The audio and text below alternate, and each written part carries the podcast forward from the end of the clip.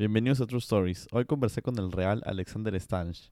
Él es músico, actualmente está enfocado en lo que es trap y rap y lo pueden encontrar en Spotify bajo el nombre Stange, S-T-A-N-G-E. Espero disfruten el podcast.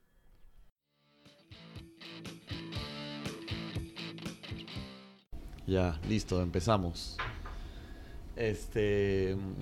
Son las 7 de la mañana. Nos hemos levantado temprano para grabar este podcast con Alexander. Yeah, pues el mismísimo. hemos estado coordinando ya hace dos semanas. Sí, dos semanas, tío. Dos, Y al fin dos lo veces ha. Alex está empezando un. Es un proyecto, pues, ¿no? Sí. De. De ser este. Claro, de música. O sea, tú. ¿Cómo, ¿Cómo te consideras? Porque quería saber eso. ¿Eres rapero o eres trapero? Pucha, en verdad, hermano. eh, Lo que de- sea, te sí, consideras o músico sea, ya. Estoy como artista estange y no necesariamente tengo que ser un rapero o hacer Claro, no- trap no quieres o- como catalogarte de claro, algo. o ser solamente reggaetón, sino tener una flexibilidad de poder probar con los varios sonidos, ¿me Claro. Eso es lo que yo también pensé de ti porque eh, al comienzo, obviamente, pues no, el tema comercial viene por la parte del trap y el reggaetón, Claro. pero, pero sé que tocas guitarra, por ejemplo. Sí, piano también. Entonces, es- claro, entonces este eres un poco más completo, pues, ¿no? No eres como como Cla- O sea, eso es lo que busco. Busco profesionalizar mi, mi música, profesional, profesionalizar mis estudios. O sea, no ser un músico analfabeta. ¿me Claro, claro, como, claro. Como podrían ser varios reggaetoneros hoy en día. que eso que eso es de aplaudir porque por ejemplo, mira, yo ya no escucho mucho reggaetón, pero por ejemplo, sé que Maluma toca guitarra, J Balvin toca guitarra, entonces de alguna manera le suma, le suma, pues no sabes que no es un, un- no sabes que no es un ni Tiene un- letrado, claro, pues. tiene una base. Ajá, tiene una base y, y es, eh, ¿cómo se dice? Flexible o, o- claro, flexible a los dif- diferentes estilos de música que quiere hacer, pues, ¿no? Entonces puede experimentar, que es lo que tú puedes hacer. Entonces tú estás- tu, tu primera canción la consideras rap. Yo creo que es un, No, la primera de malas decisiones lo considero un- más que un rap, trap. un trap. Sí, sí, es un trap. sí, porque tiene, tiene unos hi-hats ahí que le marcan el compás del... del Claro, y del por, trap. por la letra también se podría, sí, ¿no? por las pausas, por la, Sí, por la manera sí, que lo armé. o sea, sí tiene un, un pedazo de rap, ¿no? Que es un fraseo, pero de ahí en sí la, la hice pensando en trap. Claro, claro, claro. ¿Y qué tienes pensado después? Ahorita...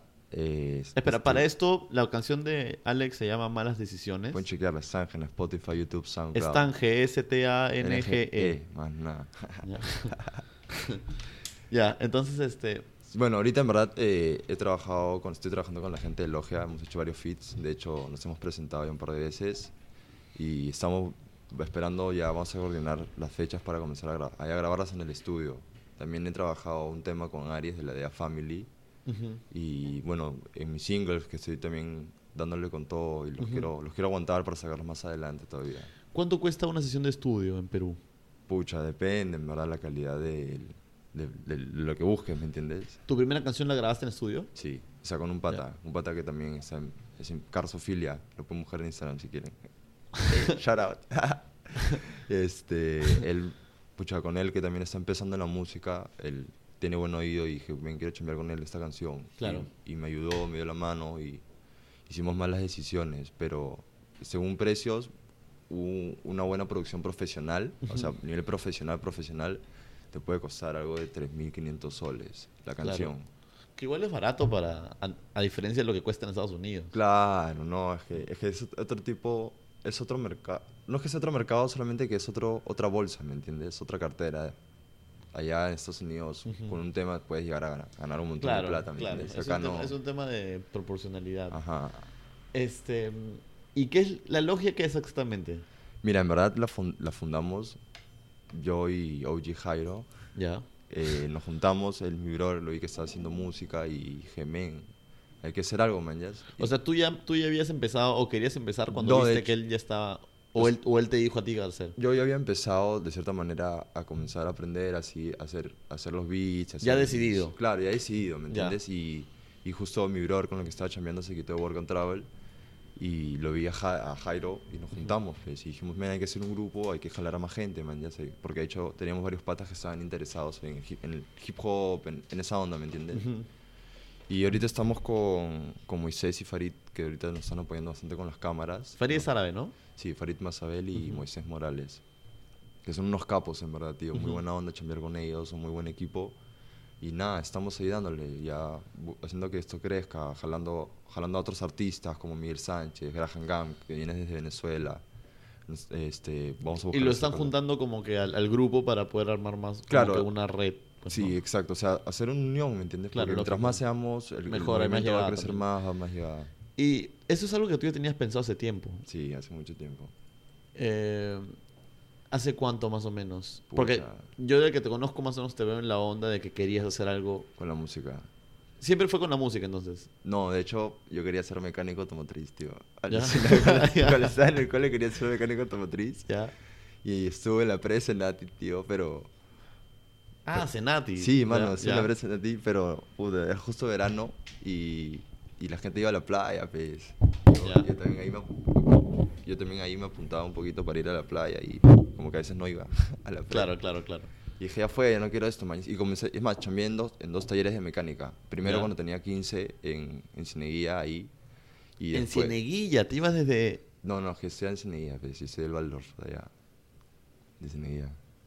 ¿Tu colegio queda en Cieneguilla? Sí, hermano. Y te ibas desde Lince. Qué pen... ¿Es San Isidro o Lince? San Isidro. Qué pendejo. No, no, no, es Lince, Lince. Lince. Es el. el- el- Sí, el- bueno, ahí en esa zona, Claro, ya, ya, sí. en ese límite, ya, desde ahí me quitaba Cineguía. Pero me recogí en la movilidad a las 5 y 40 de la mañana, men. Y me regresaba a veces en micro, alucinada. Ni muerto. Sí, hermano, yo- regresaba en micro, Hay, tío. hay un pate en mi cole, Sac. ¿Sí lo sacas? No, no, no. Vive en Punta Hermosa. Ya. Y iba a mi cole. ¿De en tu Je- cole? En Jesús María. sí. Anda, Qué pendejo. Oh, eso sí es pendejo, hay un culo de colegios en el... En en, Hay- desde ajá, allá sacan hay- un montón hay- de colegios. Igual tú, tú tienes un montón de opciones. Puta, sí, pero es que el, el tema es que el, el Waldorf es otro tipo de metodología de enseñanza. Ya, Y tu papá quería eso para ti.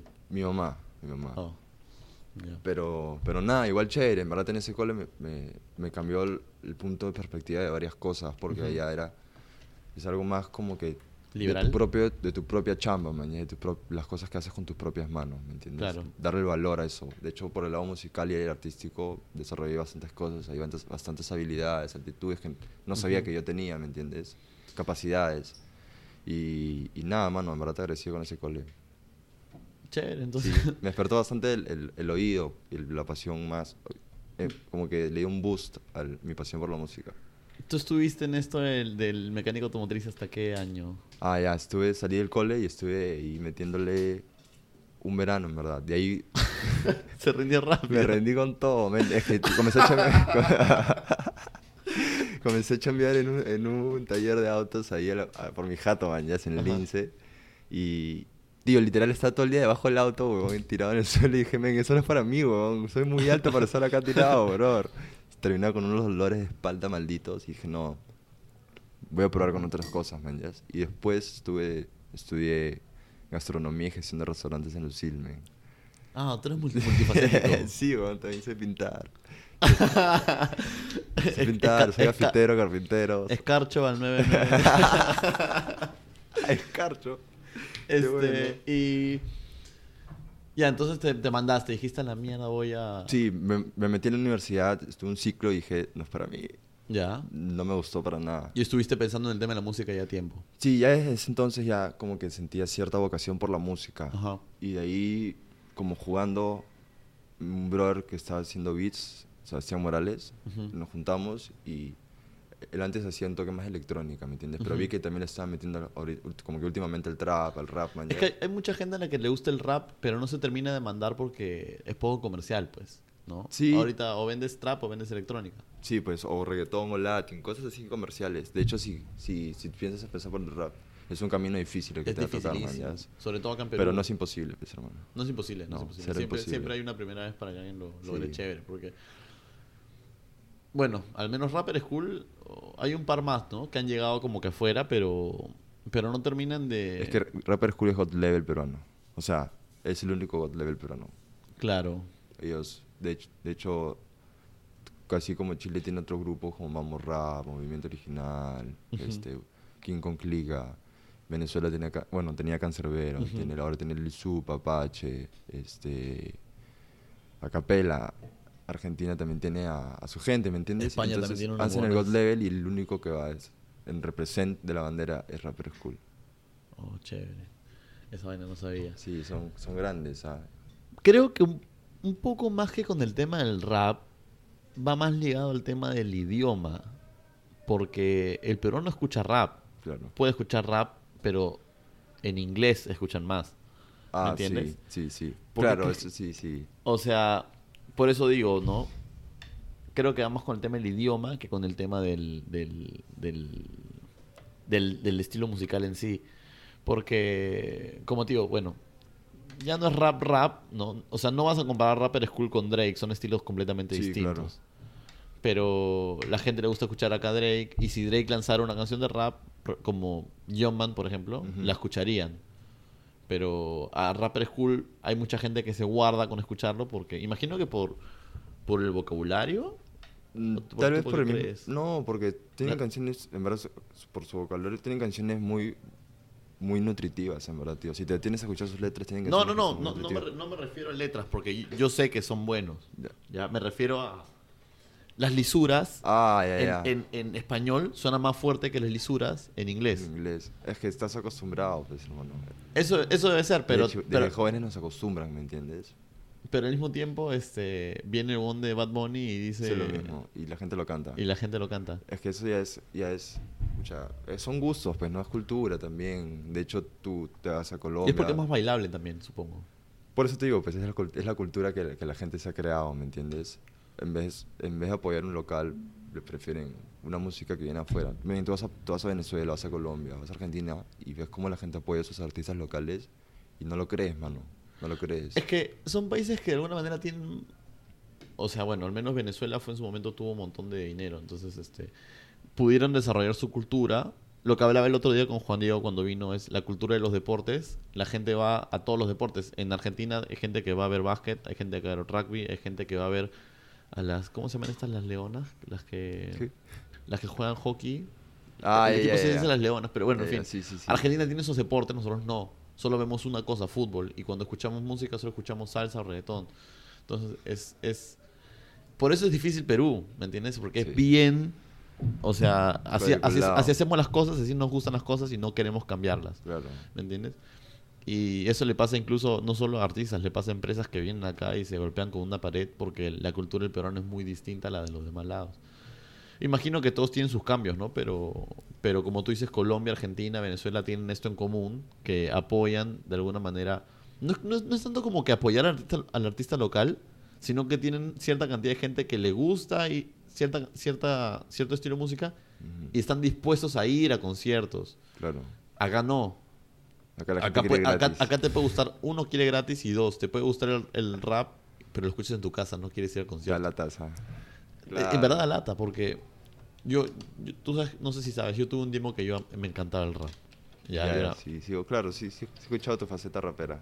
Y ir a los conciertos de rap también es, era, yo era más chivolo, era meterse a lugares más puta, más pendejos y con gente que de alguna, no todos obviamente, ¿no? Pero había, había gente maleada. No te hacen nada en el concierto, pero como que te sientes fuera de lugar. Claro, te ¿me sientes entiendes? inseguro de cierta manera. Ajá, entonces este prefería escucharlo en mi casa, ¿no? Y, y veía también, porque yo me uní un montón de grupos de rap, veía mucha gente que se odia entre ellos, como que, ¿me entiendes? Hay mucha envidia en el Sí. Perú. Sí, tío.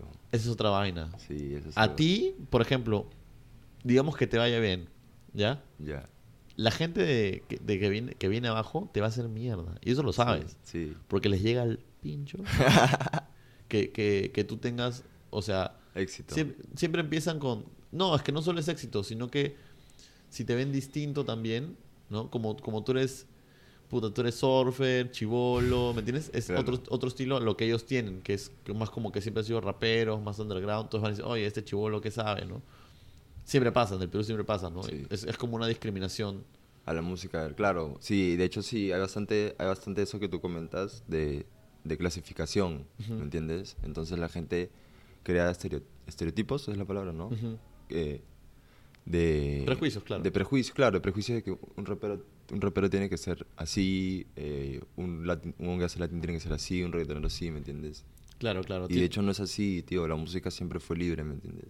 Si lo vas a clasificar, entonces ya deja de ser música. Claro, pero entonces es lo que pasa acá en Perú, pues. Esa es la vaina. Eso, Eso es lo lo contra lo que tienes que eh, luchar cuando, cuando... Empiezas. Pero igual pasó en Estados Unidos, ¿no? O sea, empezó en los 70, me parece. Claro, más o menos. Eh, De hecho, el, el rap nace porque los, los... En ese entonces eran negros esclavos. Es más, antes de 70, hermano. Esto empieza mucho antes. No, claro, eso, claro. eh, El, de hecho, eh, los negros que eran esclavos no tenían cómo defenderse, entonces utilizaban la poesía para, para insultarme, ¿entiendes? Esa era su batalla.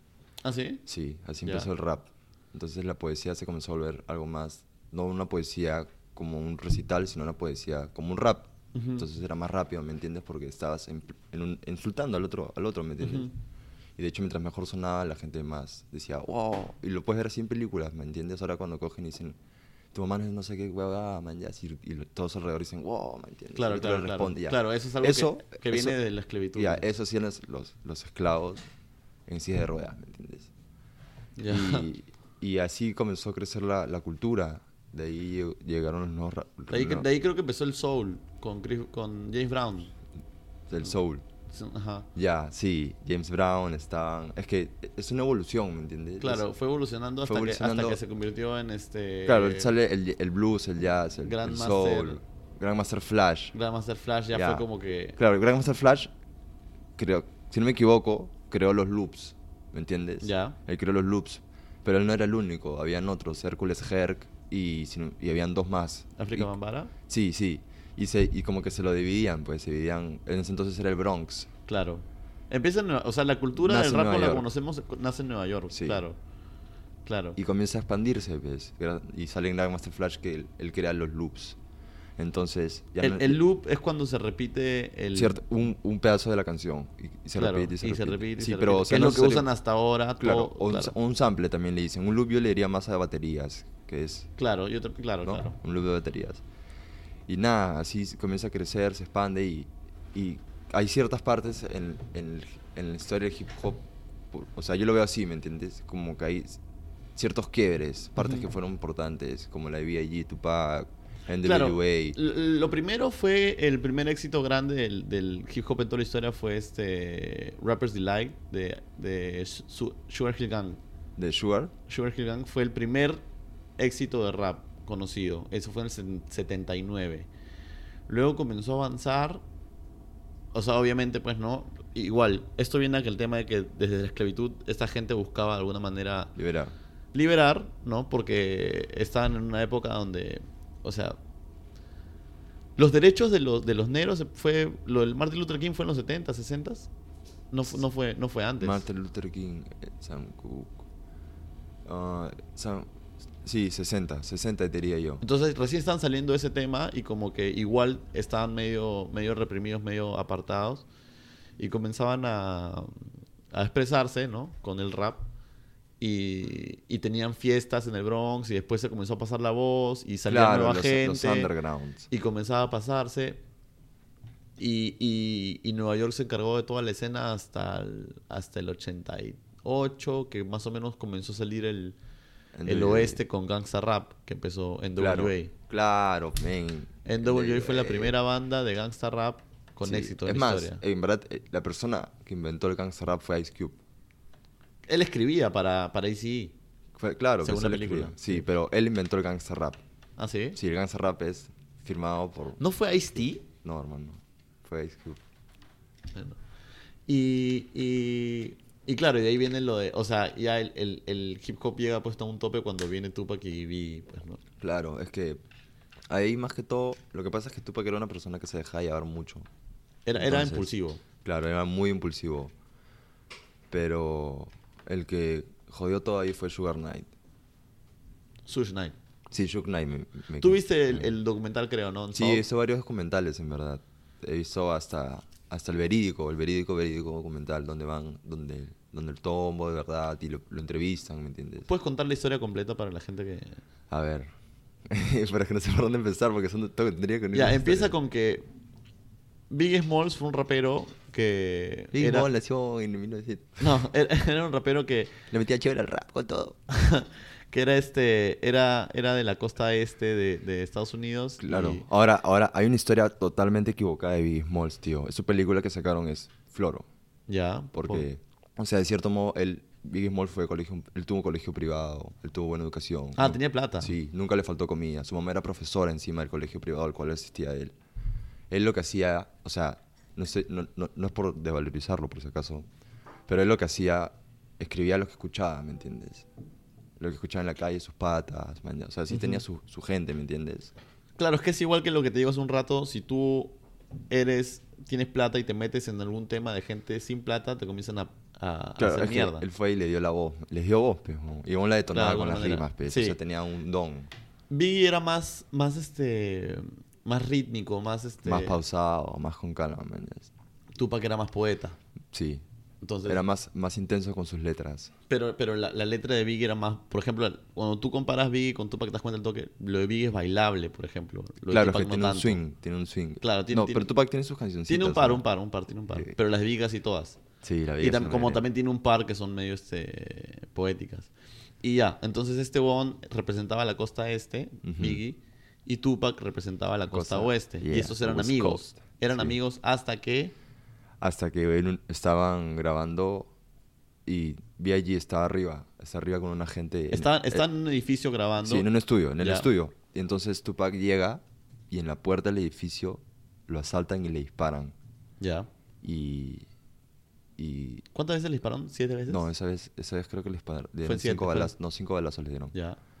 Y luego, es más, tiene su foto, weón, en la camilla sacando el dedo medio, weón, alucina. Búscala si quieres, está ahí en internet. Ah, no, no, no, Tiene no. una foto tirada en la camilla sacando el dedo medio a la cámara, weón. Y nada, le echó la culpa, le echó la culpa a Biggie. Porque Pensó estaba que loco. había- claro, le pensó que le habían puesto. Es que Sugar Knight le metía ideas en la cabeza. Sugar Knight lo manipuló a Tupac. Suge Knight. Knight, sí, me, me sigo. Le- este, ¿Qué? con Death Pero- Row. De hecho, de hecho, cuando fundaron Death, Suge Knight era, era guardaespaldas. Ya. Era un guardaespaldas X. Y, y hizo plata pues, con, el, con el lavado de dineros, con, con drogas. Pues, igual era, era un, un mafioso. Y creó, su, creó le- lo firmó a Tupac y creó, Creo creó Death Row, donde estuvo firmado también este Dr. Dre, Snoop Dogg, sí. Claro, pero Dr. Dre se la solió y se abrió en una vez. Y Eso fue después de años cuando ya había muerto Tupac, creo. No, no, no, antes, antes. Antes que muera Tupac, sí. Cuando muere, cuando... Paso por paso. Ya, empieza así. Entonces, este...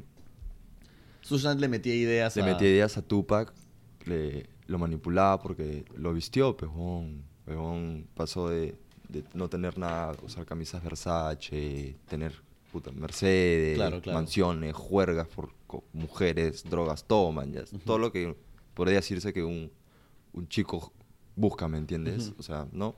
Yo no busco, tú buscas eso seguramente. No sé. No, no, mentira, Estoy descubriéndolo. estoy viendo, estoy viendo. y nada, men, le metió ideas y, y hubo un momento que hasta Tupac comenzó a hablar mal de, de Dr. Dre también. Sí, claro, claro. Pero bueno, primero es Tupac, Tupac y Biggie. Y nada, eh, pasó esto. Lo y balearon Lo balearon, veces. claro. De ahí comienzan a ver, sale este... Ah, la Who Shot You le hace man, ya Claro, Who Shot Ya- ya. De ahí este, la... Pero fue porque Party. primero salió Hit 'em Up. ¿Cuál? Hit 'em Up salió primero. Ah, ya, sí, sí, claro, claro, el video que... Ya. que Hit 'em Up es una canción de Tupac que es... O sea, los Rolling Stone me parece... O sea, la, la- la revista Rolling Stone... Este... La considera el mayor diss de la historia. O sea, el mejor. Sí, claro, el video diss es una canción que falta el respeto a, otra, a otro rapero. pues, lo, ¿no? lo evalúa, lo baja, Ajá. lo baja. Entonces, esta canción Hit 'em Up de Tupac es como que súper fuerte. Sí. ¿Ya? Este, porque él realmente creyó que Biggie había mandado a que le disparen. ¿Con- Claro. ¿Con, qué? Con qué? Es que le robaron. Ahora, por eso es que hay confusión, ¿me entiendes? Nunca se va a poder exactamente saber si le robaron o el Biggie lo mandó. Yo no creo que Biggie lo haya mandado. Yo no creo que Biggie lo haya mandado. Uno, porque Puff Daddy, que era su manager, le tenía miedo a Shook Knight. Se cagaba de miedo a Shook Knight. ¿Ya?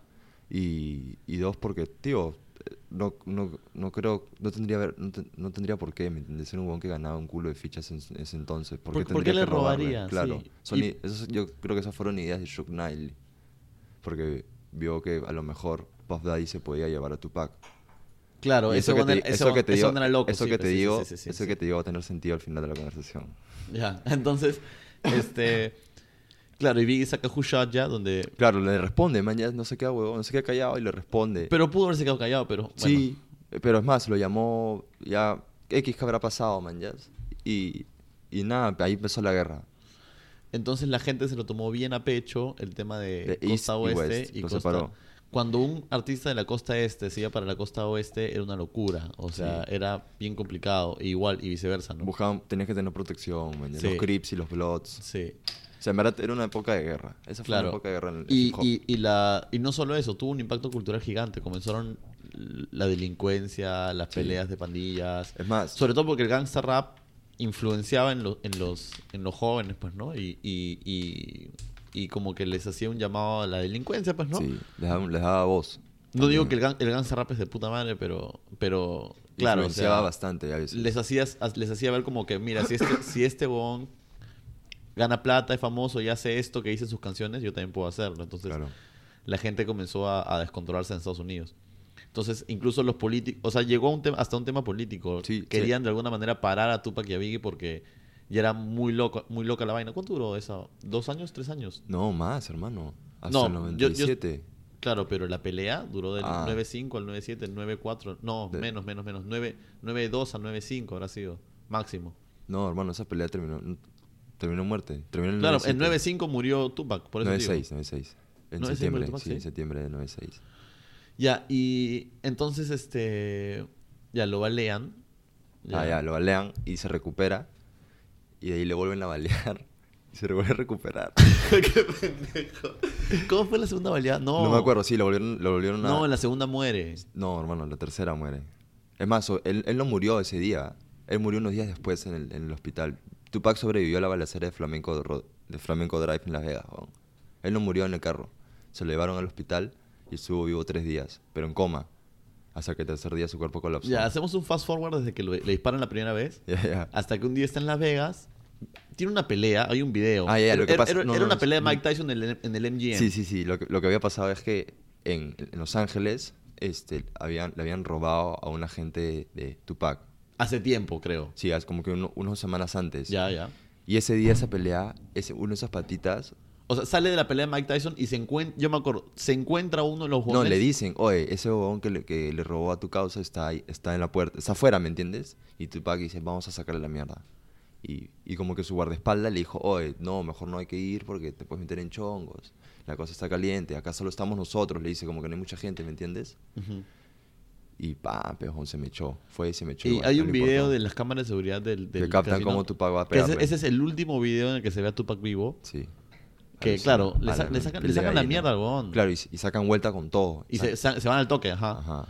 Y ya. Y llegan a un semáforo en caravana y creo que el primer carro pasa y el segundo se queda en el semáforo. Claro. Algo así es. Y llega otro carro al costado, que era un carro negro que creo que lo, los buscaron y todo. Y, y balean a Cuatro huevones en ese carro eran. Ya, lo raro es esto. Mucha gente cree que Suge Knight, mandó a que maten a Tupac, pero Suge Knight estaba en el carro. Ya, ahora te voy a decir, hermano. Aquí viene lo más chévere. Tupac se iba a quitar de, de Death Row Inc. con 11 millones Claro. de dólares en canciones. Y Suge Knight no quería Lo que eso. pasa es que lo que yo tengo entendido es que Suge Knight no le pagaba. No, sí le pagaba. Pero lo- Tupac se iba a llevar 11 millones de dólares en canciones. Ya. Y Suge Knight no quería eso, se quería quedar con Suge Knight. letras. Sí. y entonces... Ah, Es más, hay una serie, la serie... eh, ¿Cómo se llama esta serie? Unsolved, Unsolved. Unsolved. Sí, ahí descu- se descubre, man. ya. Yo sí creo que esa es la verídica. Que en verdad... Es que nadie puede saber. Creo que ya está cumpliendo cárcel, ¿no? Knight está preso de por vida, hermano. ¿Por qué? ¿Por el asesinato de Tupac? Y, no, no, no, por, por este lavado de dinero y mafia, a extorsión. Ya. Ya. Y. Bueno, muere Tupac. Y yo he visto un video donde a, a Biggie- Caminando en la, caminando en la esquina. ¿El que está vivo? No, no, no, no. Hay gente que cree que Tupac está vivo. Está vivo. No, vi un video de Biggie donde el buen casi en llanto dice, o sea, este buen era mi pata, Sí, yo no pero- quería que pase esto. Sí, ¿me sí. entiendes? O sea, yo de verdad que no me esperaba que lo fueran a matar y ahora temo por mi vida. Que eso es lo que el buen dice. Claro, es que esa mafia no era de Biggie Tupac, weón. Esa mafia era de Death Row. Claro. Con todos. ¿Y, ¿y por qué matan a Biggie entonces? A Biggie... ¿Para equiparar? No. Ah, su...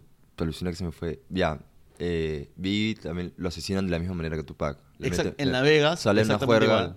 No, no, no. En Los Ángeles lo asesinan a Biggie. Ya. De hecho, él fue una juerga. Y es más, hay fotos de esa última juerga. Hoy tiene una foto con Marlon Wayans, el, el Ya. cómico, en esa juerga. Marlon habla del que lo ve también, man. Ya estaban ahí. Y dicen que supuestamente él le debía plata a un... Perdón, Puff Daddy... No. Puff Daddy dijo que no vaya a Los, a los, a los Ángeles. En la película, claro, su mamá también dice que no. Claro, vaya. que no vaya. Y va, porque él quería demostrar que no, te- no tenía no nada miedo, que... Sí, Ajá, no tenía que no- miedo. nada que esconder. No tenía nada que esconder, pues, hermano. Sí. Ah, ya, y Shook Knight se, se lo baja. También. Lo mandó a matar. ¿Por qué lo mandó a matar? Dinero. Pero ¿cómo? Pues tiene que haber una... una... Dinero, de- no sé, es que... No sé, pero hay que preguntarle a él. Hay que llamarlo. Este... Ya, y... Y ya, pues... mecha, o entonces- sea, mecha, man, ya. Mecha. Mecha estúpida, pues, hermano. Por eso, por eso se comenzaron a matar entre ellos. Mechas estúpidas. Y se murieron y ya, pues ahí fue el fin de una era. pues. Del, tío, una revolución del hip hop. Y de ahí el rap cambia, porque en los, en los 80s y 90s el rap era medio como que las letras eran como que inteligentes, ¿me entiendes? Tenían sentido. Tenían sentido y eran inteligentes. Y llega el 2000 con la onda del, del, R&B, no, del el R&B y el, el, el rap que era tipo lo de... ¿Has escuchado esta canción de Lil Jon con los East Side Boys? No. Esa que es este To the window, to the wall, to the wall. ¿No has escuchado? No, hermano. Esa canción es súper malcriada. Y, o sea, en esa época, eso era. O sea, todas las canciones eran, ya comenzaron a ser malcriadas, como ahora es el reggaetón, ¿no? Sí. Por eso es que yo no, no. Hay mucha gente que dice, no, que a mí me gusta el, el hip hop, no el reggaetón, pero en verdad no están muy diferenciados. Claro, O es que el reggaetón, el reggaetón no llega de hip hop, el reggaetón llega del ragamuffin. El reggae, man. claro. O sea, viene, viene por otro lado y el hip hop Claro, el, el, el beat es distinto, pero más o menos tienen la misma idea y la- el mismo público. Y bueno, la cosa es que viene el 2000, viene la época del RB que también es de puta madre. Sí, Hay muy buenas canciones de RB sí, claro. que ya no salen. Ah, Antes, antes a- Aunque sí, todavía. Chris Ah. Brown sigue sacando música. sí, pero ¿no sientes que toda la música de hoy en día es más eh, electronizada, más computadora, Sintetizada. más sintetizada? Es que, pucha, hermano, igual así como, como evolucionan los géneros, evolucionan los instrumentos para hacer Sí. música. Por, Las ejem- por ejemplo, ¿no? En, en el... Lo que pasa es que en, en el R&B había mucho guitarra, guitarra acústica con baterías Ya. y, las, ¿te y las voces eran más melodiosas. Hoy en día como que la voz es, la voz no importa tanto y, y es, es como que, no sé, no sé, La gente le como que, que es valor. 6 9 este, eh, Tiga tiene un par de buenas, pero no, no termina de ser R&B, o sea, ¿me entiendes? Claro. ¿Has escuchado Raz? ¿Cuál? Raz. ¿De quién? Raz, el músico. Ah, eh, la que tú pasaste, este, Eh, sí, el que canta Missing Miss- You Crazy. Esa es Es buenísima. buena, buena, hermano. buena, buena, buena. Ese tipo es un crack, bro. Sí, sí, sí, sí. sí. El son tiene muy buenas melodías, muy buena, muy buena música. Ya, y su eh, letra está llena de... pero eso, no, eso yo, no, yo no lo cuento como rap. No, es que eso, es que nos, ese, él est- figura en el top chart de Billboard de, de Hip compositores melo- Ah. melódicos, Ya. porque es muy bueno con sus melodías. Y él hace hip hop, Ujú. ¿me ¿entiendes? Hace, tiene canciones que son rap, hardcore, tiene canciones que son suaves, como la de Missing You Crazy, que no llega a ser un, un rap, man, ¿ya? Porque tiene... Missing You Crazy más acordar a la época que te hablo, pues. Porque Claro. usa más Mm, la instrumentos guitarrita, normales. claro. Ajá. Y parte de, de- de- de que la música sea súper sintetizada también es.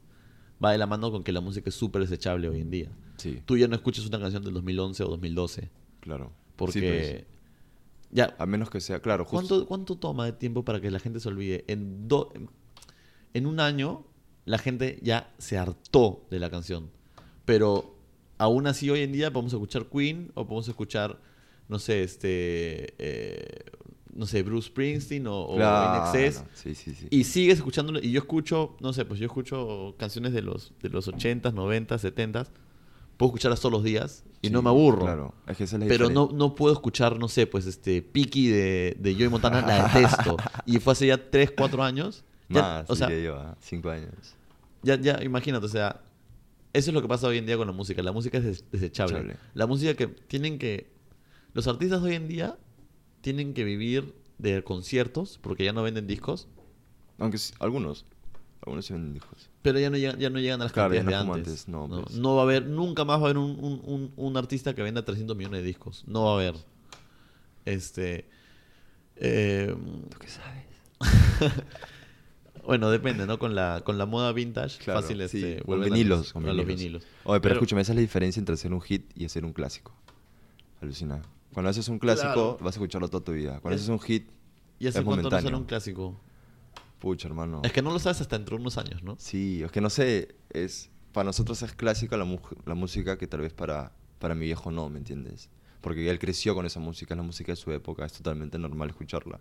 Para nosotros es, oye, men, escucha esto, mira cómo hacían No, pero, man, ya". pero digamos, tu viejo creció, por ejemplo, con. Pon, pon un ejemplo, ¿ya? Con Audio Slave o con, no sé, Rage Against the Machine. Y puede, él puede considerarlo música de su época, pero sigue sonando en oxígeno hoy en día, ¿me entiendes?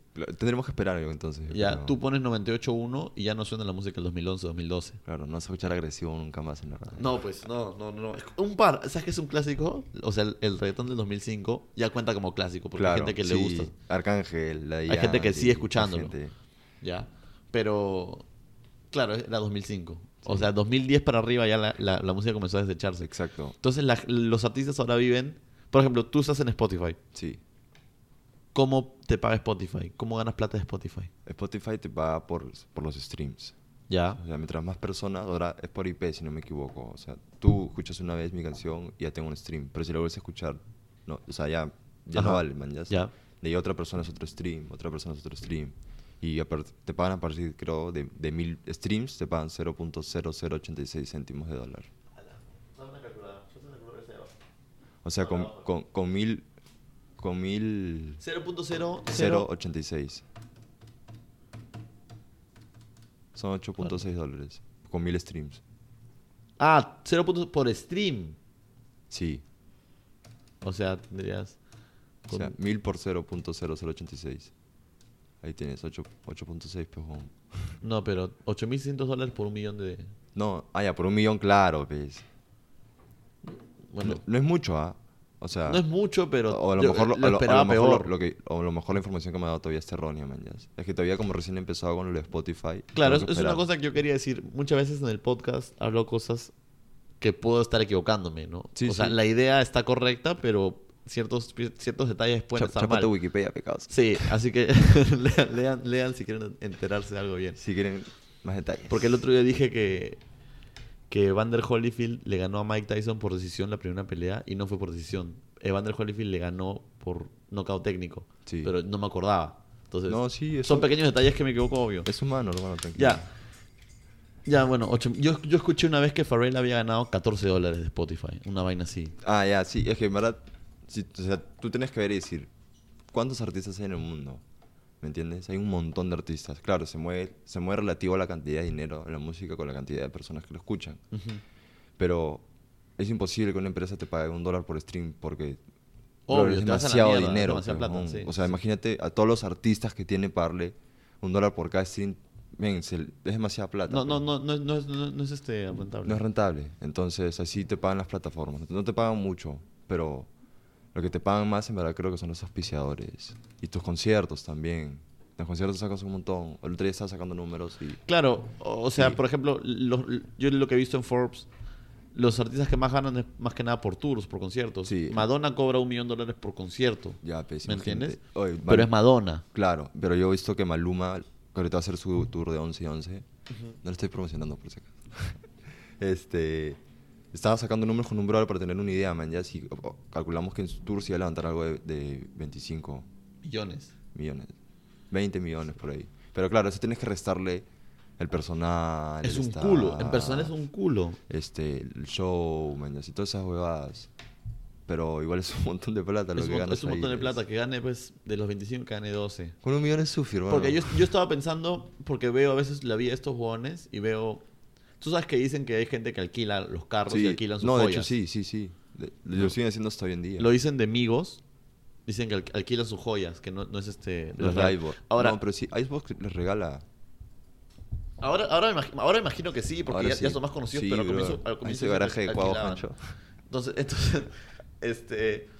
Pero veo a Maluma o a J J Balvin con jet privado y digo, ok, Claro. tienen que estar ganando plata de más de un millón de dólares Sí. por lo menos. O sea, sí. Entonces, volviendo al tema, lo- lo- lo- los artistas de hoy en día tienen que generar dinero de conciertos y tienen que generar música más que nunca porque la música se desecha. Sí.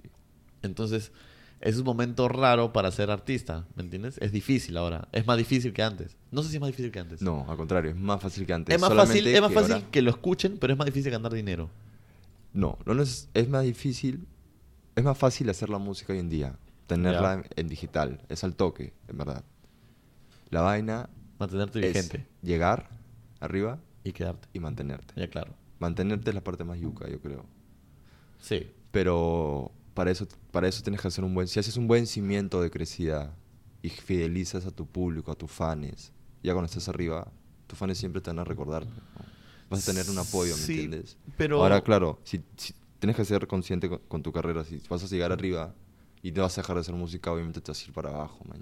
Obvio. Si llegas arriba y sigues con la misma hambre de, de seguir creciendo y, y ser exitoso, tío, te vas a mantener y vas a encontrar tu camino. Pero hay, otra hay, gente que, que empieza bien y cuando ya está arriba comienza a hacer hasta la juega su música. Como Avril Lavigne. Ya, o como Justin Bieber. No, Justin Bieber no está tan mal. Eh, Yo creo, yo, Oye, siento, pero yo se- siento que ha mejorado. Se, se- se rayó, ¿no? Con todo. O sea, sí se ha rayado. o sea, es lo que él quería hacer. Pues se nota que al comienzo ha sido, pues, no un, un- un producto. Pero de Asher. Claro, pues, ¿no? Y de ahí, este... Ha, ha, mejo- ha- ha cambiado hacia lo que él quería, pues, ¿no? Que era, este... Ser maleante. O sea, no- hacerse, ¿no? El Tira piedra, maleante. tira piedra. t- Tener tatuajes, puta. Se es lo que él quería. que- cosa que no podía de chivolo porque lo tenían controlado, imagino yo. Sí, sí, Entonces, este... Igual que Miley Cyrus, pues, ¿no? sí. Pero el tema, el tema de Avril Lavigne vendió un culo de álbums.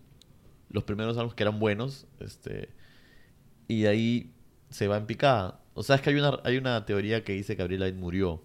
Ah, sí he escuchado, sí he escuchado. Pero, Ya. Floro. Su- su- obviamente es Floro, pero o sea, la teoría viene así. Avril Lavigne muere, o sea, según ellos ha muerto porque la Avril Lavigne de ahora ya no saca éxitos. O sea, la- el reemplazo no tiene el talento que tenía la Avril Ya, Lavigne real. El Ah, problema, el es que es la, es la misma Avril Lavigne, ¿me entiendes? Claro. Entonces la tienen cagada, pues. Pero... Pero es- que ella hacía, ella hacía punk, ¿no? Punk alternativo. Skate punk, le mentía. era más pop, creo. O sea, ¿Sí? es que... O podría ser punk, pues sí. Es que ese género también murió, ¿ves? O sea, no murió, pero dejó de ser comercial.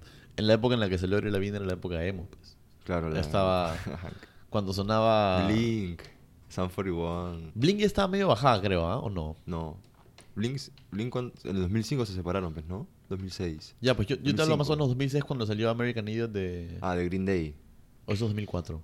No. es- Bueno, entre 2004 y 2006, ahí es la época... O 2007 es la época emo, más o menos. Claro. Este... Y claro, pues ahí sale Avril Lavigne, sale este... Green Day, sale... No, bueno, Green Day Simple estaba. Plan, Green hermano. estaba. Simple claro, Plan, Simple Plan. buenísimo. Un- American, un culo American ahí. Reyes. American. Es- oh, esa, esa época era chévere. Sí, hermano, era buena música. Literal, toda la gente escuchaba, escuchaba rock. Sí, y el, el reggaetón recién estaba empezando. Claro. o sea, recién sonaba la gasolina y.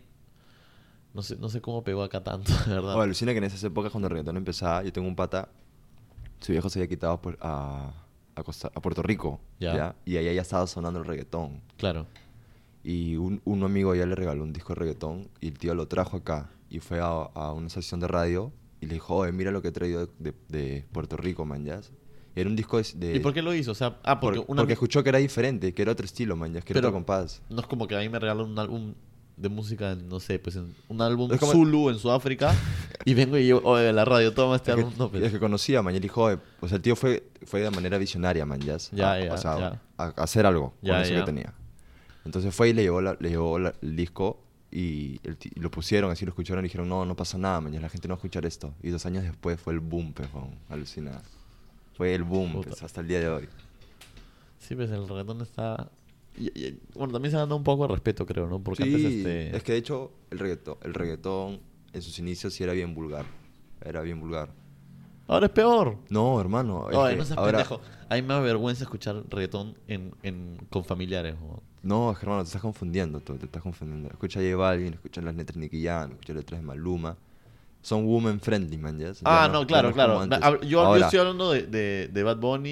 y ahora, de- esos reggaetoneros que antes, que antes, o sea, a los músicos que antes hacían letras cochinas, Ujú. de hecho hay, hay todavía algunos como Ñejo, Luigi y OnePlus, man, ya. Claro.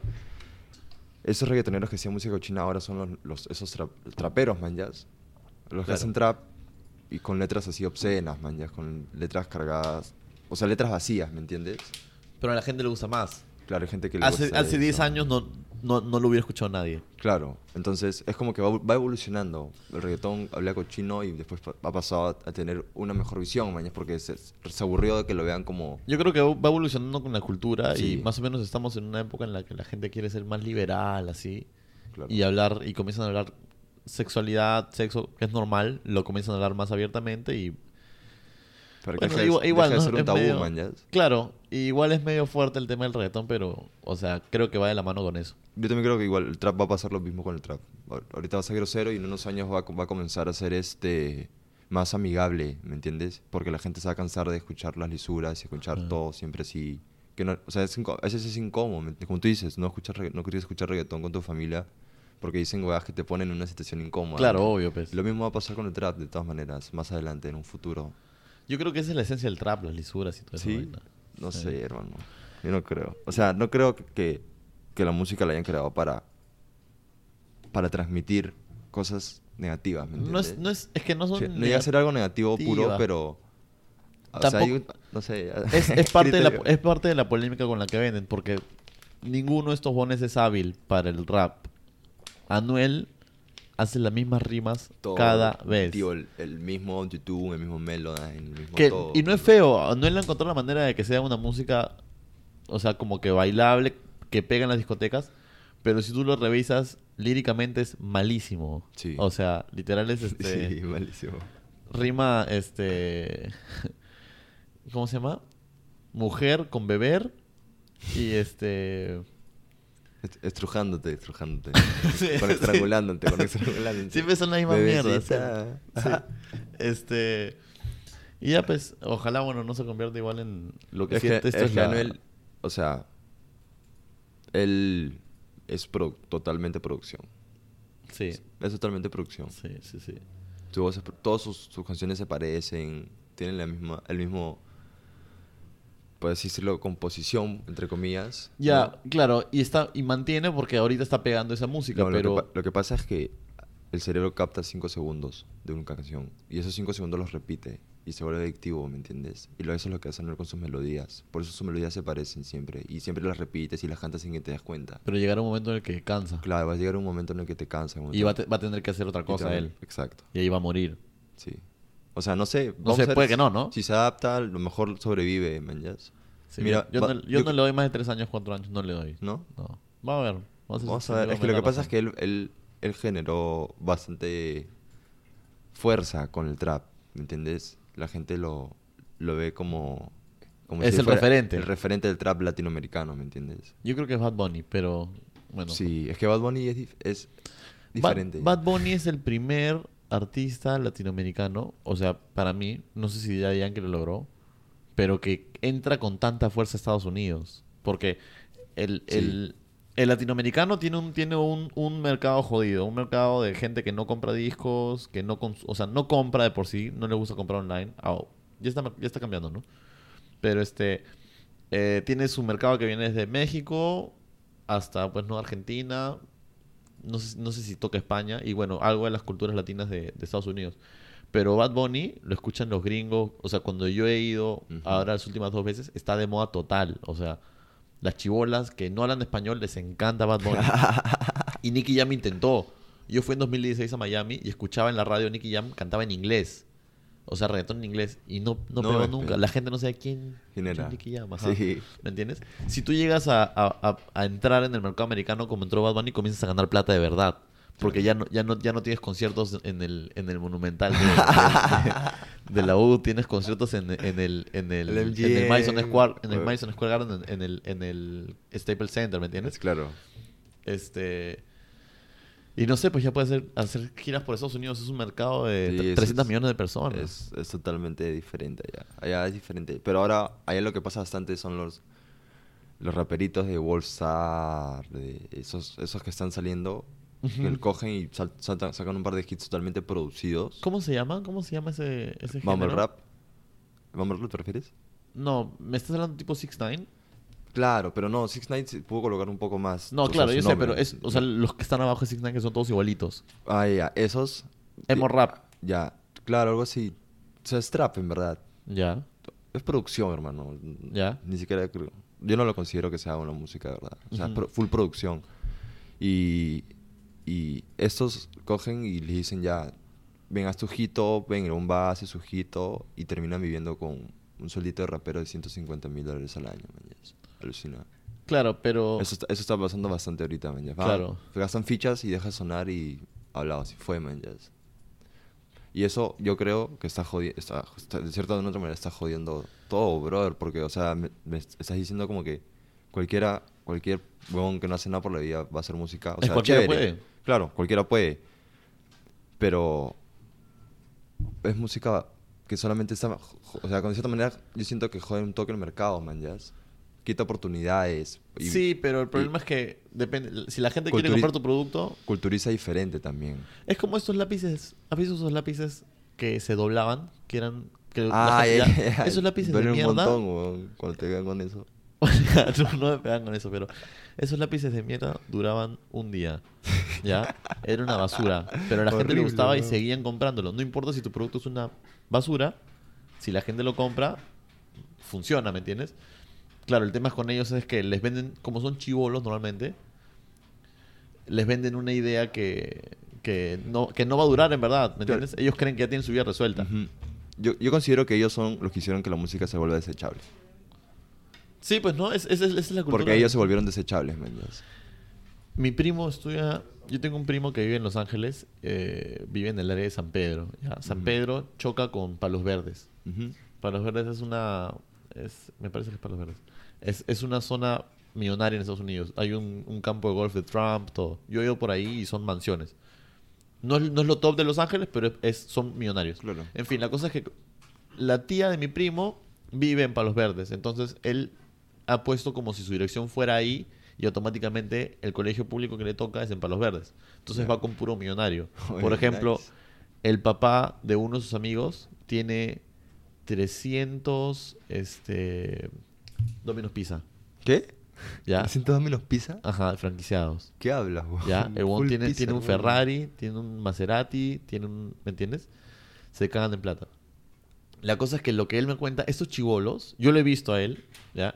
Y la cultura que él lleva, distinta a la de un peruano que está más reggaetonizado, él lleva la cultura del, del emo, emo rap. Claro. Horrible. ¿ya? No. Es su gusto al final, ¿no? Sí, yo nunca, obvio. nunca lo he No, por eso, sí, pero... de todas maneras, pero- fresh.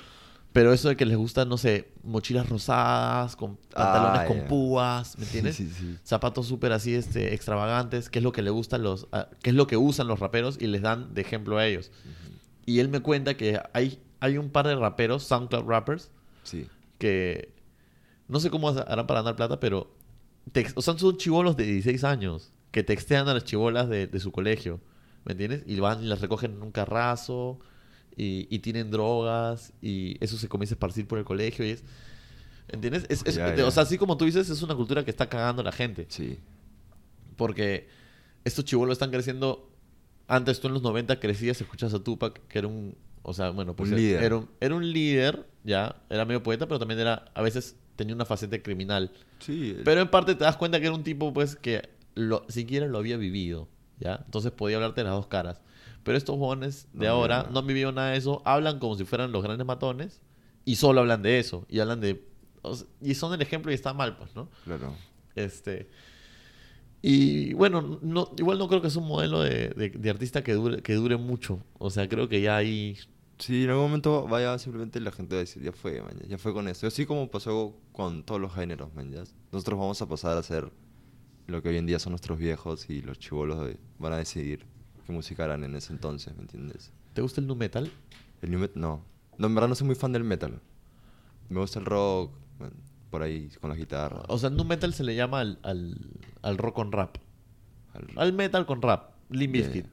Ya. Sí, te gusta el Limp Bizkit. Sí, algunas. ¿Y no has pensado nunca en hacer. Fácil, no un nu metal, pero. ¿Everlast has escuchado? No. Everlast era un pata que hacía rap, pero con guitarra también, en los 90. Ya. Este, ¿Nunca pensado hacer eso? Como que... Sí, de hecho sí, tengo un brother que tiene una banda de, de, de metal Ya. y en un momento se me cruzó por la cabeza escribirle para... ¿Sabes que Slayer y Public Enemy hicieron un, Un tema. Un tema, sí. Sí he escuchado, pero no, no sé qué tema, pero sí he escuchado que Y hay varias veces, ¿ah? Bueno, Run DMC con Aerosmith, Slayer con, con Public Enemy, que también era gigante Public Enemy. Este... Hay un montón, hay un montón. Hay Me un montón de que feats, Rage. Against the Machine también metió alguna vez con rap. Los Beastie Boys también eran, eran rock con rap a veces. Sí. Este, a mí me parece un género de la puta madre. O sea, es, eh, igual, no, yo no te voy a decir a ti qué hacer. Tú eres el que decide porque tú eres, el, tú eres el, el cerebro Lo ahí. que ¿no? sale, lo que sale. Pero sería, o sea, es un tema chévere que no, no lo he visto acá en Perú, creo. O sí, sí debe haber, debe haber alguna banda que haga eso. O sea, he probado con, con, con, con riffs de guitarras y cosas así. De hecho, busco siempre intentar mezclar, sacar un poco, rescatar un poco de cada género. Busco sonidos, evalúo bastante las pistas que escucho. Claro, claro, claro. Así sea solamente una guitarra y la voz, la composición, ¿me entiendes? Como, como...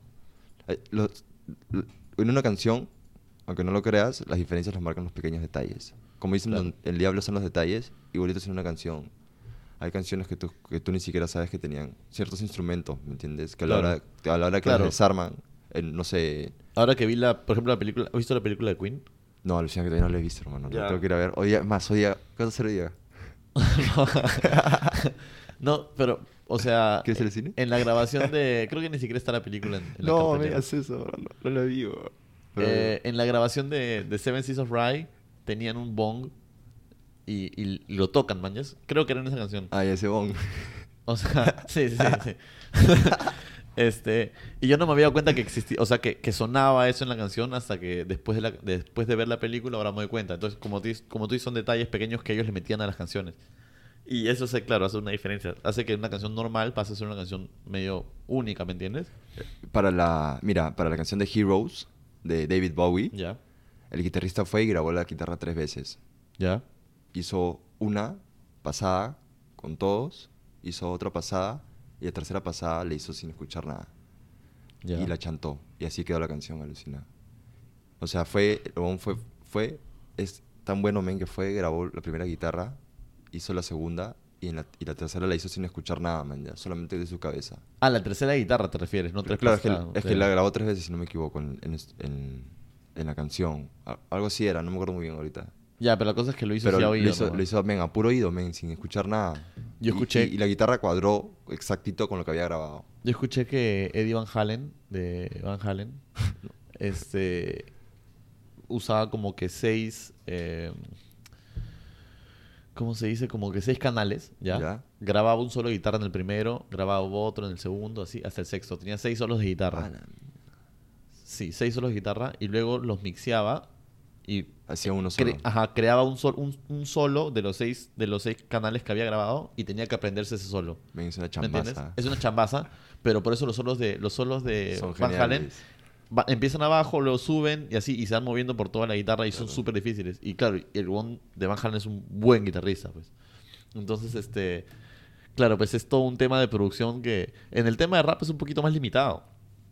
¿No? O sea, tú ya tienes tú tienes una un parámetro que un es ritmo. beat y rimar sobre el beat, ahí va más con la letra, pues.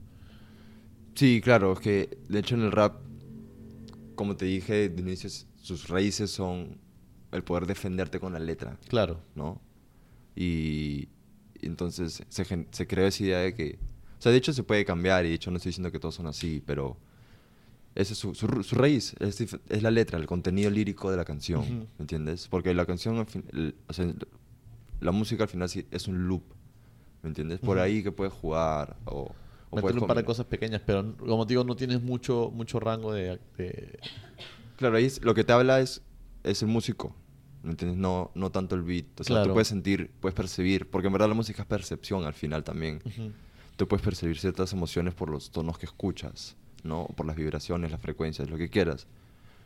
Pero el rap va a lo que es la letra, ¿me entiendes? La letra es donde vas a encontrar el contenido de una canción de rap. Claro, y eso, eso, y de nuevo, ¿no? Eso se ha perdido un montón. Sí, eso se ha perdido. Eminem es un claro ejemplo. Eminem ha bajado un montón contra, contra el rap de hoy día. Eminem en, su, en el 2010, que re- salió de las drogas y estuvo en un tope y le duró dos años y Sí. luego sigue sacando música del mismo estilo. Ha sacado Kamikaze, pues, el año pasado. Claro. Pero es bien rap. Sí. Es bien rap. O sea, es full letra, letra, letra, letra, letra. Pero letra. también tiene trapa, tiene, o sea, tiene beats de traps ahí. Pero no le funciona, no lo veo a él. No, lo- le va. Es que él es Slim Shady, hermano. Es, ves, ponte este caso de Eminem.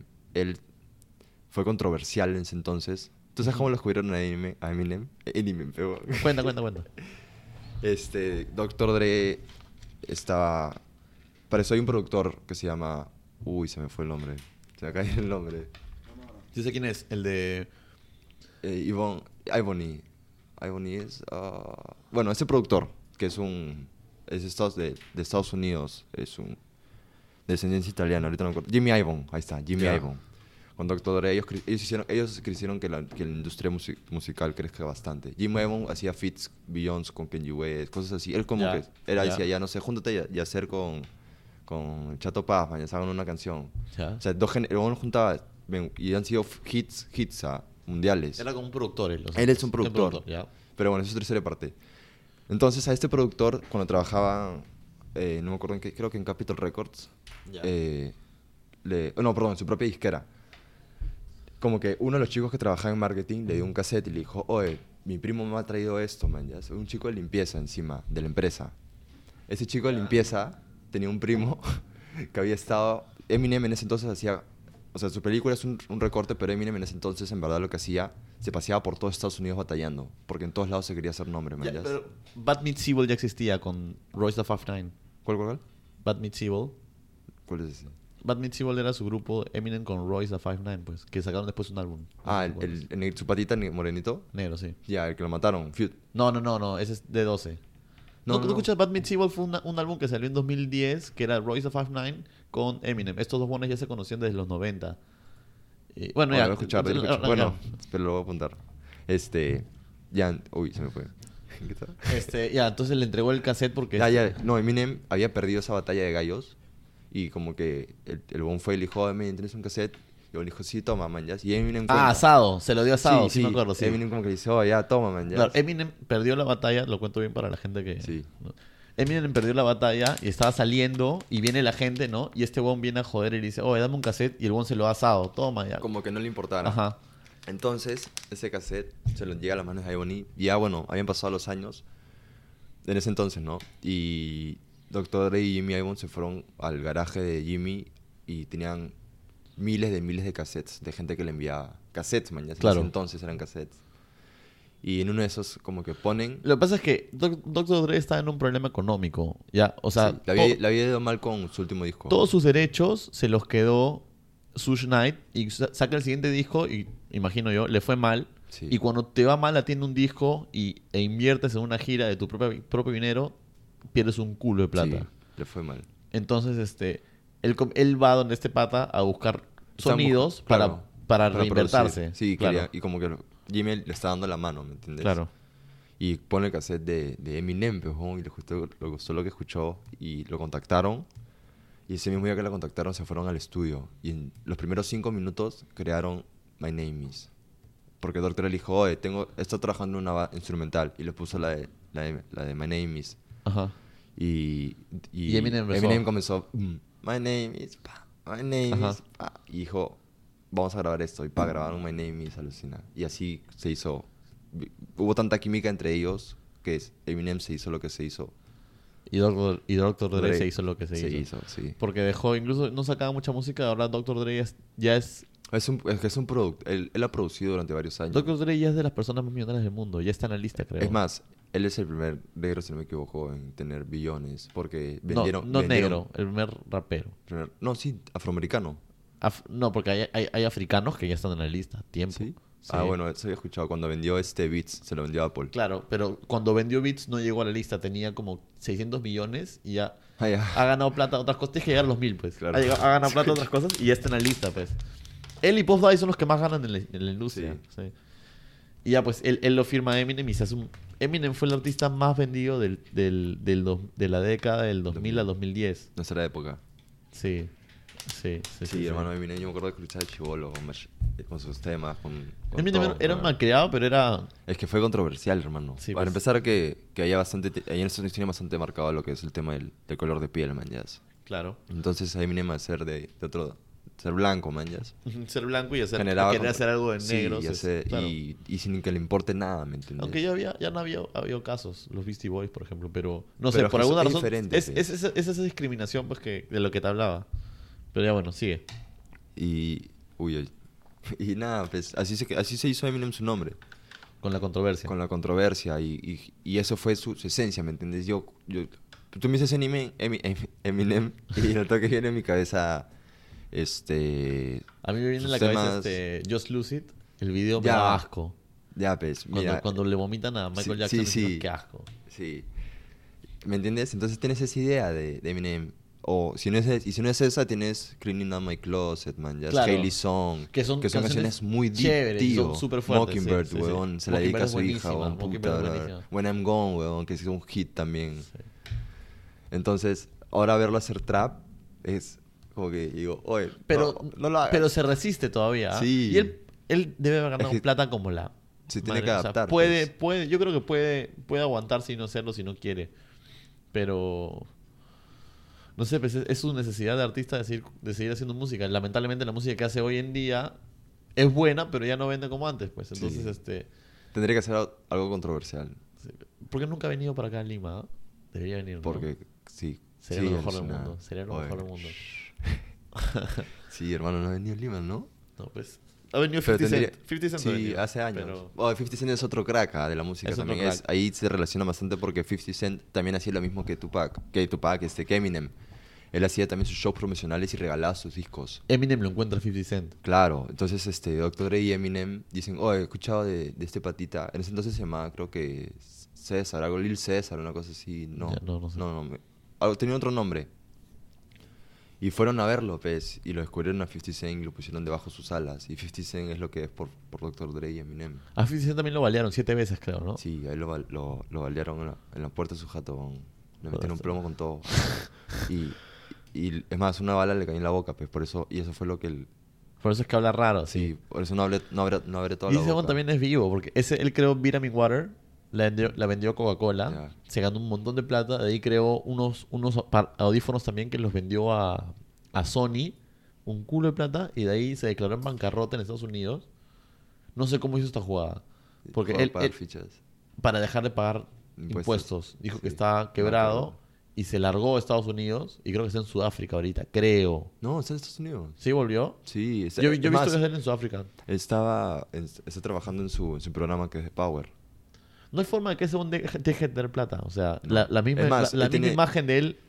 Tiene plata vendida en los bitcoins también, si no me equivoco. O o sea, él, es- él está sí, cagado, pero bueno, ya.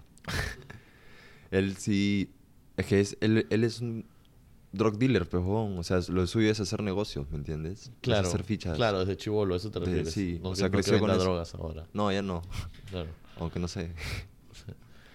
Pero sí, pues 50 Cent también es otro, o sea, para mí es otro referente, tío, porque de hecho tiene, tiene una historia difícil y su música es buena. Es chévere. Sus letras, sus letras antiguas son Más buenas. allá de la música, porque hay, hay mucha gente que, que empieza pobre y hace, o sea, hace música chévere, hay un montón, pero hay gente que empieza pobre, nunca tuvo una educación, pero a pesar de eso pueden hacer plata, como, ¿me entiendes? Hacen empresas y, y les va bien. Como, Claro, buscan un, un- una solvencia. como- como tú fija. dices, 50 Cent lo único que sabía era vender drogas. Sí. Y cómo termina generando, no sé, me parece que vendió Vitamin Water por más de 100 millones de dólares, creo. Sí, ¿Me entiendes? Un montón de. Ese es un culo de plata. Sí. Entonces, este. eh, no sé, a mí, a mí me parece increíble eso, ¿no? Como. Tenían su marca de ropa, G-Unit, ¿te acuerdas de esa marca? Claro, Claro, claro. Jay-Z es otro que tuvo Echo United. Sí. Jay-Z incluso tuvo los derechos de un color, ¿sabías eso? No. Creo que del Navy Blue. ¿Qué hablas? No Sí, sabía. lo- así como Michael Jackson tenía los derechos de Feliz Cumpleaños. ¿Qué? ¿En serio? Por eso los, los restaurantes no, pueden cantar, no podían cantar Feliz Cumpleaños. Ahora ya pueden. Claro. Pero por eso es que ahora Chili's o Fridays cantan a su manera porque no podían cantar Feliz Cumpleaños. De No Michael Jackson. eso, qué loco. Michael Jackson tenía los derechos de Feliz Cumpleaños y tenía derechos de los Beatles. ¿Sabes eso también? No, no, no. Cada que Paul McCartney toca una canción le paga, le paga a Michael Jackson o a quien sea. Todavía creo, o sea, pero no sé a quién le habrá pasado eso. Oye, pero qué tal jugada, tío. Michael Ah. es un culo de plata. Sí, no, yo sé. Neverland todavía no lo venden. ¿Todavía no lo venden? ¿No, No. ¿No lo compró Eminem? No, no, hermano. Mantener Neverland es carísimo, pues. Imagino, pues, es un sí. zoológico, un centro de parques de diversiones. ¿Qué más habrá? pues, Nunca he no? visto una foto de Neverland. No sé si gente va hay, siquiera. hay un tren, pues, adentro de Neverland. Que te Ya. pasea por todo Neverland. Porque si vas caminando no, ¿Dónde Se queda, te pasa-? En Estados Unidos. weón. ¿Pero en qué parte? pues? Ah, creo, creo que es en, en Bel Air. ¿Sí? No, más allá. No sé, hermano, exactamente. Neverland está en Neverland. Pero tú sabes que lo llamó Neverland porque su, su historia, fa- su película favorita era Peter, Pan. Ah, Sí, no sabía, no sabía. Sí, tenía ahí. Tenía sus vainas, pues. No voy a hablar mal de Michael Jackson. Así que. Sí, yo no porque es muy controversial, creo. Es, controversial, mucho- pero Es delicado. ahora también. salió un, un documental sobre eso. Tío, pero- eso me parece in- me pareció totalmente innecesario. innecesario. Innecesario, Pero brother. ya, yo voy a hacer ahorita de... Está de- muerto, man, déjalo yo, yo no creo, yo no creo que Michael Jackson haya, haya violado a la gente porque esto, estos tipos que han hablado en el documental ya habían jurado que no había pasado nada. Sí. Pero como han tenido problemas económicos, lanzaron el documental para...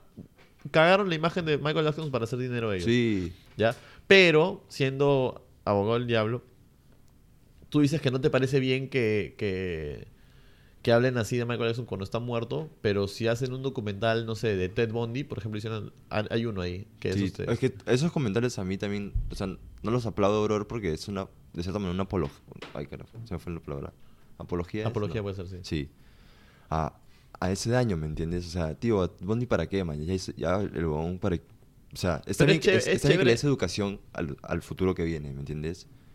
Pero no, no, lo- no le puedes dar una educación diciéndole, mira este huevón que todo lo que hizo, no lo hagas, ¿me entiendes? Enséñale desde un inicio sin tener que mostrarle unas cosas. No, enséñale pero, bien, man, pero lo, que- lo, que, a lo que yo voy es, este, nadie se queja de que haya ese documental, como nadie se queja de que haya un documental de, no sé, pues de... Claro, ya, ya entiendo tu punto. ¿Ya? Pero de Michael Jackson sí, porque que todos tema creemos que fue bueno. Sí. Porque- pero nadie puede, nadie puede com- comprobarlo. ¿Me entiendes? Este, pero yo, yo, yo no creo que lo haya hecho. Igual, y si lo hubiera hecho, la culpa es de, la- de los papás del huevón. ¿Quién deja a un niño de 8 años dormir con un adulto de treinta y tantos En su jato. en su jato, Oye, en su sí, ¿no? cuarto? ¿Eres pendejo? Sí, no hermano, ni entiendo. cagando. No entiendo. O sea, a ver, no me importa si viene, huevón, si yo tengo un hijo y viene, no sé, pues, Bad Bunny, Bad Bunny. Bad Bunny y me dice, Dice, "Oye, "Oye". ¿puedo llevar a tu hijo a dormir con él? Está huevón. Ni cagando. Entonces, Es, es, es algo que solo le pasa a los gringos, pero Sí. el latino White- no le deja white más- shit. No, sí, sí. sí. Sí, White problems. Sí. ya, pues hermano. Así ha sido. ¿Has escuchado de, de Charles Manson? Sí, obvio, otro asesino. Entonces, chévere, ¿no? lo escuché en South Park. cuando lo meten en la jato, así. ¿No no, no no, no, no, no. No me acuerdo muy bien, pero creo que se escapa y los, los Karma y todos ellos como que lo meten, al, a- lo llevan a su jato, man, la jato donde está la familia Karma, así porque habían ido, man. Y la policía va y los busca y Charles Manson se siente mal. Y su signo de, de, de Nazi. odio, sí, lo cambia, Tiene un, un hacia acá, creo, ¿no? sí, en la frente. lo cambia por un signo de paz, así, man. No, no he visto ese, no he visto. es un no ese visto. capítulo, tienes que verlo. Este, ¿sabes la historia cómo fue? No. O sea, sé que, es- sé que mató muchas personas. Charles Manson fue un asesino, tenía una, una secta, ¿ya? Este hombre era un loco que había, o sea, desde chivolo ya tenía problemas, robaba carros, cosas así. Y como era el rayado, o sea, tenía el pelo largo, no, no, no porque era rayado, tenía el pelo largo, estoy contándolo como otra característica. Tenía el pelo largo, tenía barba así, y como era rayado se fue a vivir al, al desierto, me parece cerca a Los Ángeles. Y, con- y como que conoció, resumido, ¿no? Conoció gente y como el buen predicaba, por decir así, les, les vendía ideas. Esta gente que necesitaba, imagino yo, una, una imagen en que creer o qué sé yo, creyeron que él era Jesús. Claro. Creyeron que este bon era un profeta, por el pelo, por todo. Y lo comenzaron a seguir. Y vivían con él en esta casa en el desierto. Entonces él siempre les hablaba sobre prepararse para lo que iban a hacer, que hay que prepararse, que... En fin. Ah, ya, sí, sí, sí, sí, chequeado ahí. Que tienen un montón de flacas así. Sí. Sí, Entonces sí. tenía sexo con ellas cuando él, él quería y todo. Y tenía, había no- también un par de patas. La cosa es que una noche se suben al carro todos. Se suben en dos carros, creo, y van a dos lugares distintos. Y ellos van. Charles Manson va a una mansión en Beverly Hills, donde se meten a la mansión y matan a todos los que están adentro. Incluso había una mujer embarazada y sacan al bebé de la, Ah, de la sí, panza del- de, la mujer. Y todos hacen algo, todos se meten, menos una chica, ¿ya? Una chica que ya está libre, que cumplió condena de 20 años y ya, ya está liberada. Pero este. eh, todos hicieron de alguna, de alguna manera algo. Los, los obligaba a a como que a que cuchillen así. Esta chica no sé por qué no hizo. Creo que tenía otra tarea dentro de la, de la, de la misión. Y por otro lado fueron otros dos patas y asesinaron a otra gente. a la gente, esta gente de la mansión de Beverly Hills la asesinaron a una mujer que era esposa de Roman Polanski. ¿Sabes quién es Roman Polanski? Ese sí- cine. Director de cine, Ya, que ya, hizo sí. el, el pianista. Ya, ya, ahí tengo una historia también te voy a contar. Él estaba en Europa cuando mataron a su esposa, Lucina, y la mató Charles Manson. Y después él, él ya regresa y estuvo un tiempo sin sin hacer películas y todo. Al final creo que casi viola una- a una chivola, Roman Polanski, y se quita de Europa. Eh, No puede entrar a Estados Unidos. Cuando, cuando hay este, los Oscars, él no puede ir. Alucina. En fin, la cosa es que Charles Manson este, llevó una secta, pues no, tenía una secta y, hicieron asesinatos en, Estados Unidos y al final los agarraron y los metieron a preso a todos, ¿no? La chica que ya la liberaron se ha cambiado de nombre y vive en, en la costa este, creo que en, en Maryland, lugar por ahí. Este, Apartada. fijo. sí, sí, obvio. ¿Cómo, cómo, ¿Cómo luchas con ese pasado? Sí, no puedes. Y ahora incluso quieren hacer una, un movimiento para liberar a las otras mujeres porque ellas no sabían lo que hacían. No, porque hermano, sí sabía, güey. como son mujeres, no, que cayeron oprimidas ante, ante Charles Manson. Que, es- no, mira, o sea, basta con que seas suficientemente estúpido para caer en esa, en esa mentira como Sí. para que no estés libre en la calle. O sea, Sí, si, si- has caído en esa mentira, quédate donde están. Quédate- No quédate en la cárcel, de ahí- verdad, Ahí sí. está mejor. Obvio, men. O sea, le puedes crear un, un cuchillo a, un- a una mujer embarazada y no se lo puedes clavar a, a un huevo que te dice qué hacer, man. Sí, pues, ajá, correcto. Y o- olvídate, la- el asesinato en sí fue horrible. En cuéntame la historia que me vas a contar. Ah, ya, que son de Roman Polanski cuando es el pianista. Varias partes del pianista son sucesos que él en verdad vivió. Ya. Ponte cuando... Porque eh, él es judío, imagino yo. Claro, él este... Él cogía de noche y se escapaba y cruzaba, cruzaba no sé qué, qué- o sea, como que había un, un muro, ¿me entiendes? No el de Berlín. O sea, no, no, no. No, el muro de Berlín fue después de... Sí, sí. Entonces él cruzaba, men, de, de noche este cruzaba y, as- y literal a su vieja, la última vez que vio a su vieja fue que la subieron a un, a un camión, Ya. que se la llevaron a quemar, man, ¿ya? Y a su viejo sí lo volvió a ver después de años, alucina.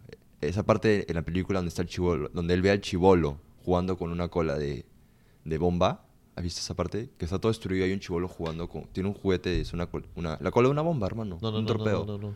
No me acuerdo. Ya bueno, hay una parte, y él coge y, el penista está viendo al chivolo jugar. Esa parte, él era el chivolo jugando con esa cola, ese era su juguete, la cola de una bomba.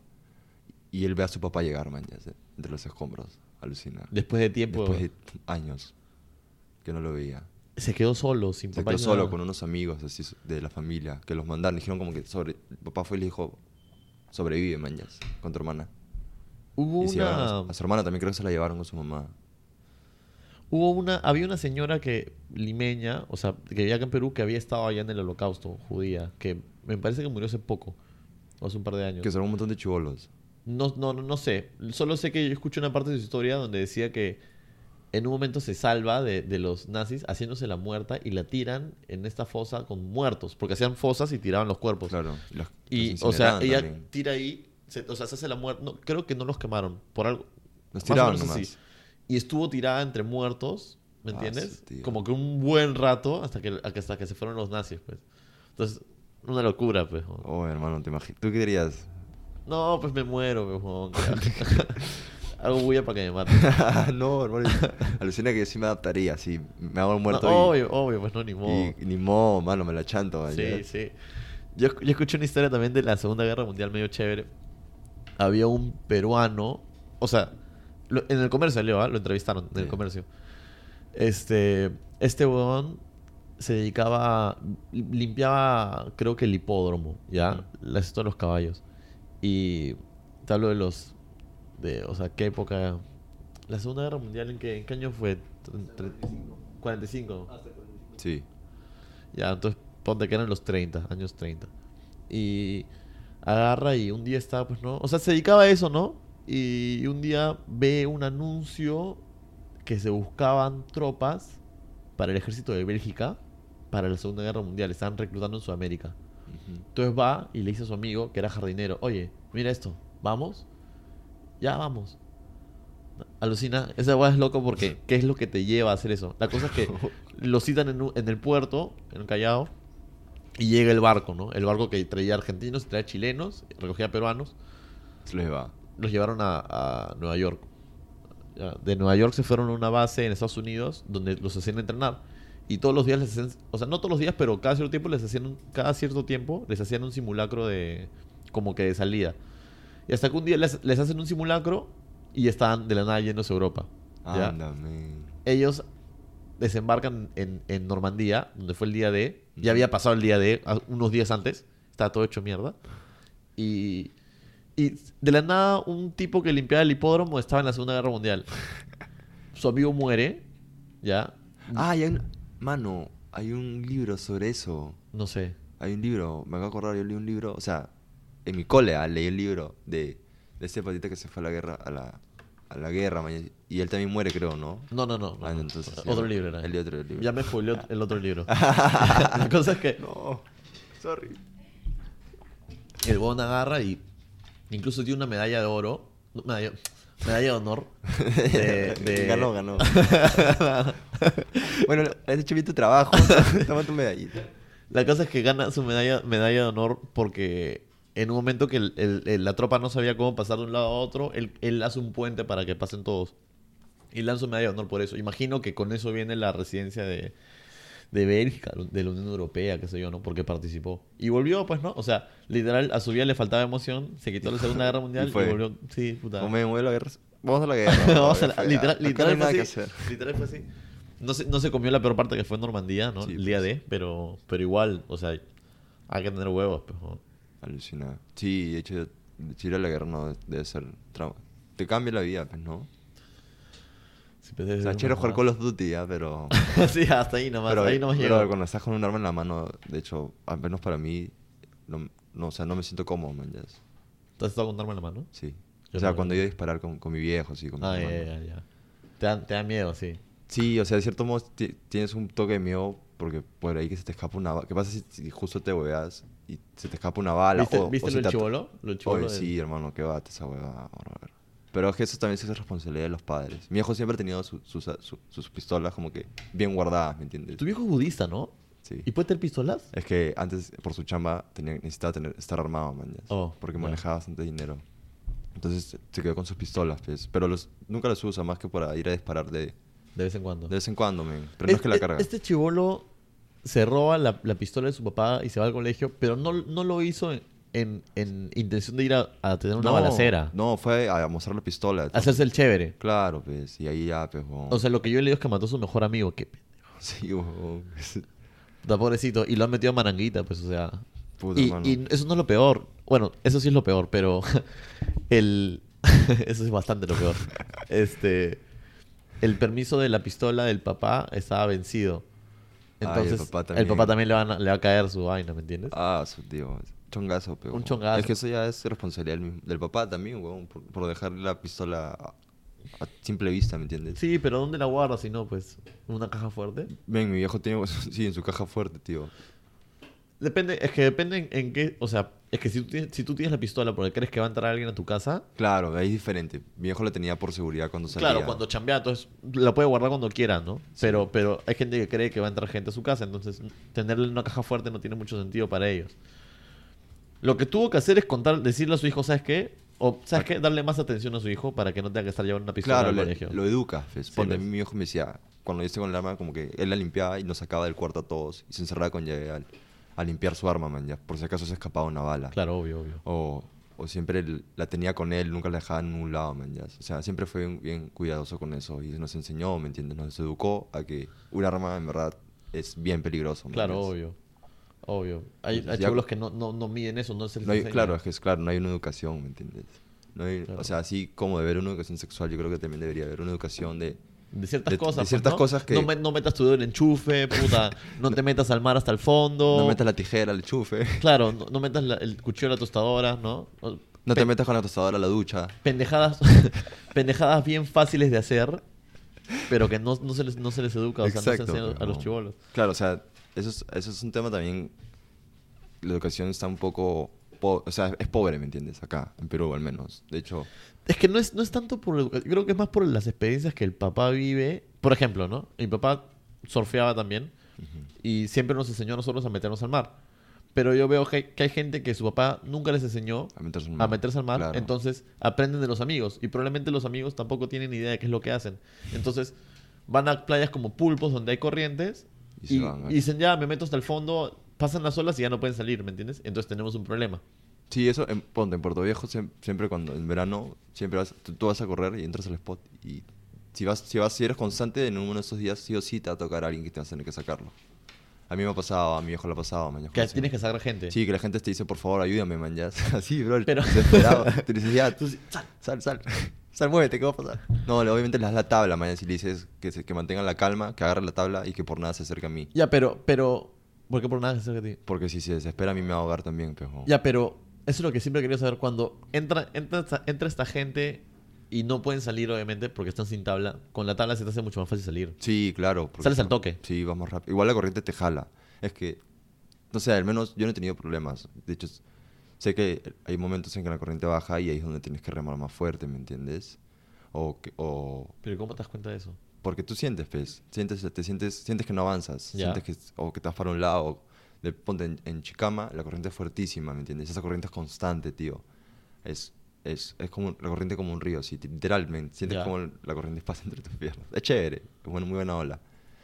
Pero hay playas, no sé, como Chocaya, que por, por momentos entra y cuando jala, jala con todo, ¿me entiendes? Claro. Porque es, es una campana. Pues esa- esas playas de veces son malas. O sea, son. A mí no me Chocaya es buena, bro, para correr. Yo sí no para correr, pero no, no te puedes meter al mar. Pasando el Santa María, creo que todas las demás son ya medio, medio pendejas. No, ahí, sí viene, ahí viene Puerto Viejo. Está este. Puerto Viejo. No, no pendejas, pero o sea, puedes meterte, pero con, con cuidado. Con cuidado, sí. Es que lo que que yo pasa leí es que es mar abierto, pues. Las más peligrosas son eh, San Pedro, Arica, Pulpos y San Antonio. Creo que esas son las- eso es lo que Punta, leí. Ne- Punta Negra también, cholo. Punta Negra, Santa Rosa, al pero Santa, Rosa hay buenas olas. Ah, por Punta, por Punta Negra, pues. Sí, Punta Claro. Negra tiene olas bien grandes, pero no sé si tiene corriente. Punta Hermosa, por Sí. ejemplo, es súper... Donde haya mar abierto, normalmente sí hay corriente. O sea, Sí. siempre va a haber corriente, pero de hecho sí se mueve el mar, pero el tema es cuando jalan, ¿me entiendes? Jalan fuerte esas olas. Ya, este... Creo, creo que quiere cortarlo. Sí, ya, está con hambre. Sí, yo también, yo también Sí, está con el ambrosoli. no hemos desayunado, entonces, este... Ya, pues, gente, esto fue True Stories con Cerca Hat y Stange. Lo pueden buscar en Spotify, este... Instagram. SoundCloud. ¿Cuándo sacas la próxima? Decisiones. Eh, estoy viendo todavía, no voy a dar fechas porque quiero tener... o sea, quiero juntar mis canciones y... Ah, tener- vas a sacar el, álbum de golpe. No, no es que voy a sacar un álbum. Pero va a ser más adelante botando a sí. poquito. Voy a soltar primero los feats con, con... O sea, los temas de Logia. Eso es lo que lo voy a sacar ahora pronto. Y calculo que con, si con fe en unos 8 o 10 meses estoy sacando ya mis singles. ¿Has visto alguna vez Cypher Effect en YouTube? Cypher Effect. Cypher Effect. Me suena, me suena. me Que suena. ponen, ponen un beat y se juntan como que cinco o seis raperos. Así a mí en podcast. No, no en podcast, o sea, es como que ponen un de- beat ya, y, ya. por ejemplo, ponen, no sé, Eminem con Busta Rhymes, 50 Cent y Snoop Dogg y se turan del beat y, y- y improvisan. Sí, Eso sí. es alucinante. Esa va es alucinante. Sí. Eso sería chévere. Ahora es, sí, sí, más bien otro día si quieres vengo con los de Logia también y hacemos un Sí. freestyle acá. Sí, sí, sí. Este. Vos viendo, pues quiero, quiero que crezca el canal primero para, Claro, que, hermano. para que puedan tener llegada también ustedes. Sí. Dale, ¿Ya? hermano. Muchas gracias por la invitación. Ya pues, gracias. Chao, chao. Chao, chao.